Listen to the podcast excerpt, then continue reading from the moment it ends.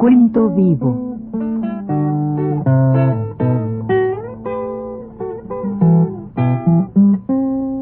Mis décadas.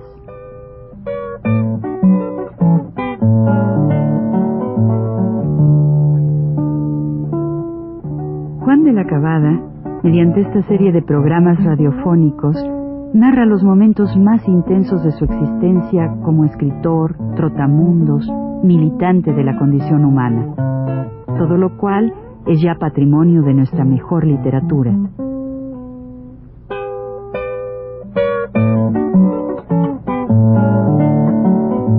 Con ustedes, Juan de la Cabada. Buenas tardes. Vamos a continuar con la noche de aquel día en que Benita y yo, llevando a la niñita, su hija, que se llamaba Lilia, caminamos bajo la lluvia tanto, tanto, tanto, para poder al fin conseguir suficiente, digamos, dinero para pasar el domingo, de poder un sábado, 30 de septiembre, pasar el domingo y, continuar la semana que, que, iba a venir. Da siempre esto gusto, pero aquel día no sé por qué, yo casi no tomé nada más que una galletita, no comí en todo el día, pero una galletita y un poco de leche. Y también recuerdo que no salía a poner el diablito de la luz. Entonces tenía una vela y me puse a leer una novela de Gorky que se llama Nartomanov, Nartomanov, muy conocida, ¿no? Son varios la novela. Bueno, me puse a leer la novela y de pronto pues me sentí con sueño, apagué la vela y de pronto también como a la media hora creo yo de haberme dormido, me desperté con un dolor inmenso, terrible en el estómago, un dolor terrible en el estómago. Bueno, entonces, pues, Benita, pues, despertó enseguida y quedamos en que fuera a ver a mi hermano, ¿verdad? Mi hermano, pues, médico, para que viniera a verme, pero como era, era joven también, claro todos, todos jóvenes. Dice, le, me digo, vete a ver a mi hermano. Y ella, pues la pobre salió la noche y se vino hasta, hasta aquel centro a ver a mi hermano. Pero qué cosa, mi hermano no estaba, era sábado, como digo.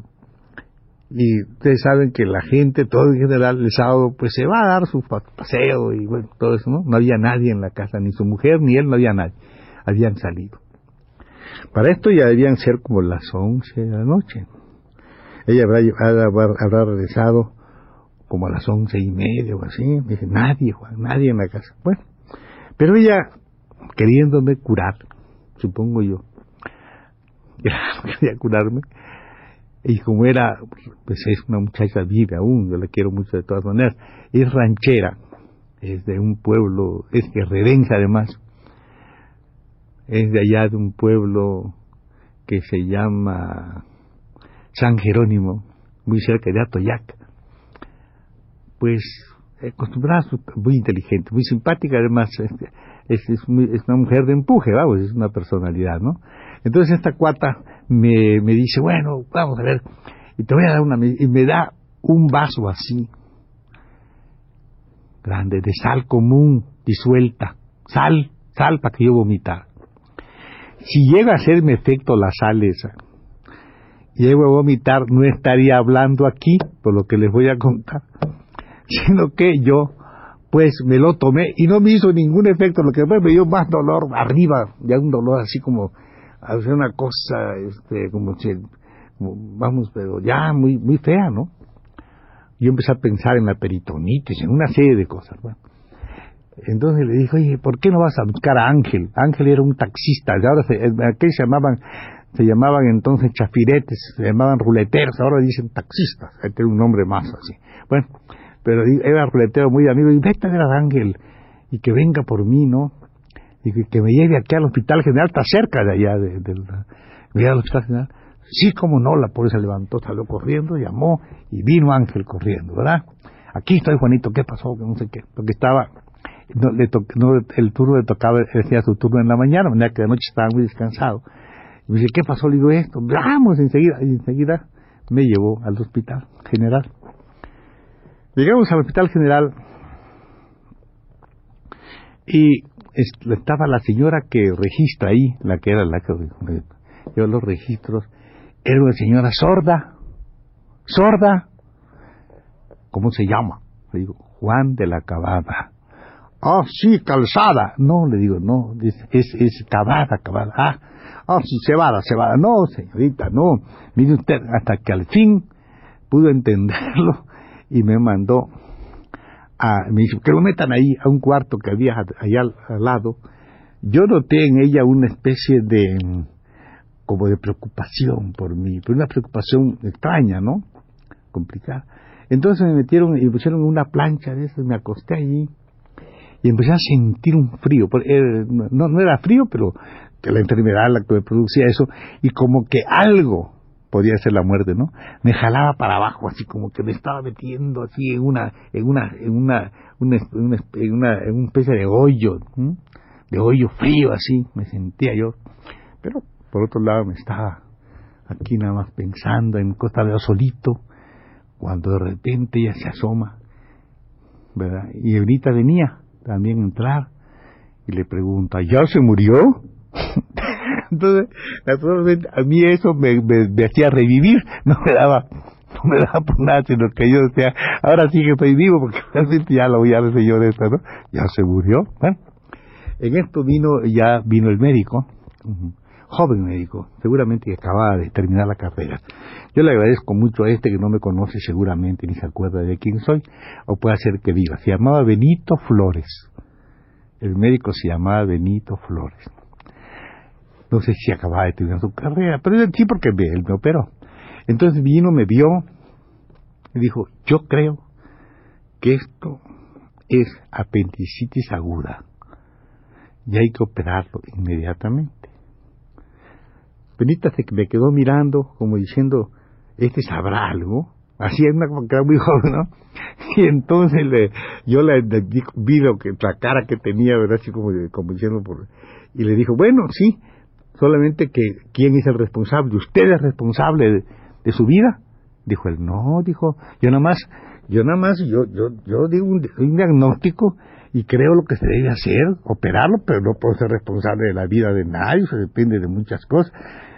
Y para operarlo además necesitamos el consentimiento suyo y de él. Le dije, mira, mire señor, dije, Verita, cállate hombre, mire señor, máteme pronto, le dije yo así. Él no me hizo caso de eso, dijo pues que lo rasuren. Más de pronto quería decir que me operaran, ¿verdad? Yo decía, yo sí, en esos casos prefiero la muerte, es muy doloroso. Ya me llevaron así y me, y me metieron a un cuartito, me rasuraron, me rasuraron, ¿verdad?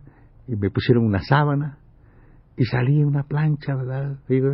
y como estaba ya acabado y llovía, todavía caían, caían gotas así de las plantas en el hospital, se veían estas cosas, en esas luces que, que, deja el agua, esa coloración que de la combinación del agua con la luz, una coloración este, así como rosácea, ¿no? Todo.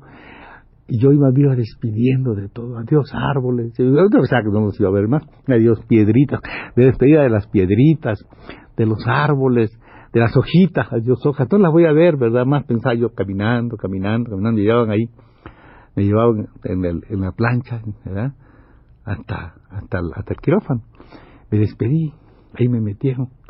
Entonces ahí me dieron, este, me hicieron una cosa, me dieron raquia, raquia me dieron. Bueno, me acosté ahí, pero resulta que, no sé si algunos han operado así, pero hay una gran curiosidad por saber uno qué le están haciendo, ¿verdad? porque se siente así como si lo hubieran, no se siente en dolor, nada más como si estuvieran agarrando, así, se siente un poquito, ¿no? Así nada más. Y entonces yo me inclinaba así, para querer ver y me enseguida, no, que no, pues yo quería ver qué tenía adentro, me quería saber qué cosa tenía aquí adentro, ¿verdad? donde me estaban operando. Los aquellos con sus mascarillas, de repente yo empiezo a toser y gritan las enfermeras, ya es lo que hizo, qué barbaridad, ya, ya estás, estás, otra vez la, la, está séptico esto, hay que hacer la sepsia, pam, pam, pam, empezaron a echar cosas, y una enfermera muy simpática se me acercó y me dijo, ¿tiene usted favor de poner sus manos atrás, aquí atrás en la nuca? Yo lo hice y me amarró esta, ya no pude, ya no pude, este, no pude ver nada. Entonces pusieron un poco la, la plancha así, la, ¿eh? para la mesa de operaciones.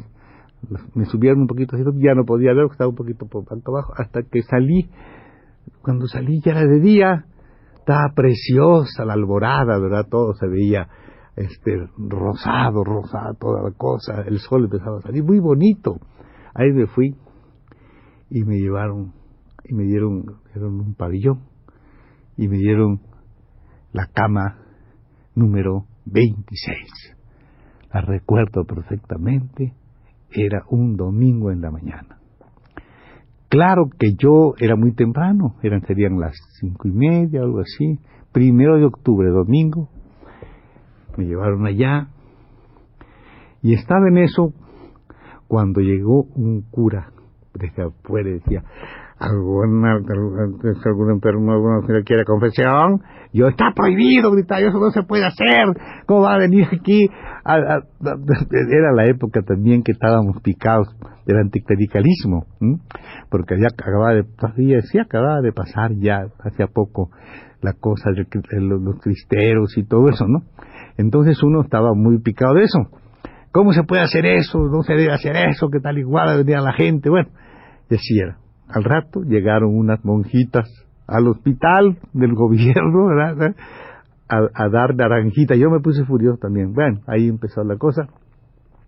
Pero lo curioso del caso es que las enfermeras, nadie se enojó, ni mis vecinos tampoco de, de cuarto de, pabellón, o de sala, mejor dicho, porque el pabellón tiene varias salas, una sala larga, la cama, la número 26. Bueno, enfrente tenía yo un soldado, que era un tronquito, nada más no tenía pierna ninguna, un tronquito, un tronco, así afiladito, con su chochita, me acuerdo bien del soldado, moreno, moreno.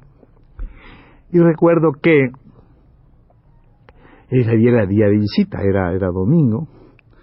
Yo me quedé ahí así, empezaron a venir mis amigos, vinieron amigos míos, algunos me quisieron cambiar. Me querían cambiar para unas, para se llamaba distinción la sala. La sala que hoy se llama Gastón Melo, se llamaba la sala de distinción, yo no quise. ¿Por qué no quise? Porque allá me enteré que la sala de distinción, de lo mismo que yo tenía o sea, de esta cosa que se llamaba este, apendicitis, había muerto el doctor Gastón Melo. Se llama así la sala porque allá en esa sala de distinción. Y yo dije, no, no, que no me lleven a esa sala. Yo estar en la otra porque, como le ya leí esa en la prensa, dije, no, que no. Y otro por allá así lejos, le pusieron un biombo y también había muerto de eso mismo de, de, una cosa de esta, una, apendicitis aguda. Yo naturalmente no, pues, estaba en eso, pues muy bien. Y entonces ahí oía unos lamentos, sobre todo de un chico de columna, que era una cosa desesperante. los lamentos constantes de este amigo, ¿no? Ahí pasamos aquel día.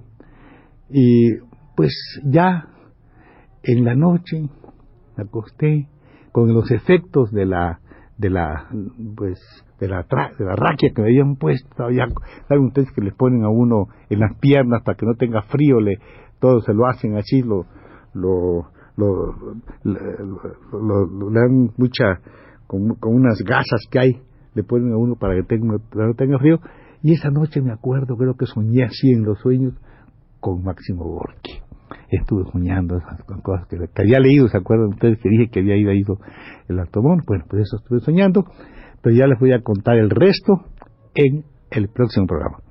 Buenas tardes.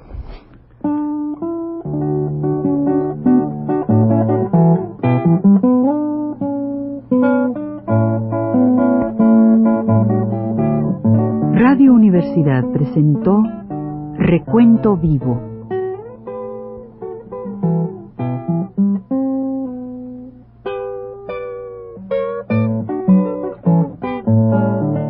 Mis décadas por Juan de la Cabada.